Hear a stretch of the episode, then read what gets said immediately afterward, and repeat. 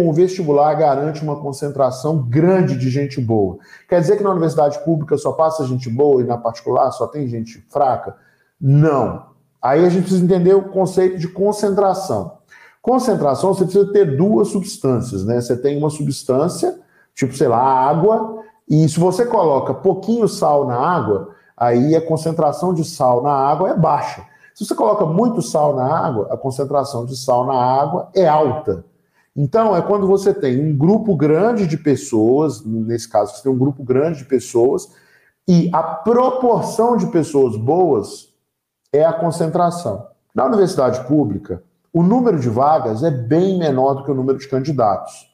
Então, não tem vaga para todo mundo. Para passar na universidade pública, a pessoa precisa estar melhor preparada. Ela passa por um processo seletivo. Em algumas universidades, onde não tem processo seletivo nenhum, que é só você fazer uma redação e fazer uma provinha que você está dentro, é praticamente um pagou, passou, você não está fazendo uma seleção da capacidade intelectual da pessoa. Na universidade pública isso não acontece. A questão financeira é levada em conta, porque as pessoas que têm uma condição financeira melhor geralmente têm acesso a escolas melhores, têm mais oportunidades, ou fruto da desigualdade do nosso país.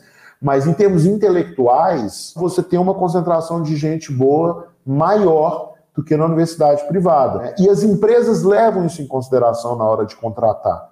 Os, os médicos levam isso em consideração na hora de escolher em qual universidade eles vão dar aula, em qual universidade eles vão trabalhar.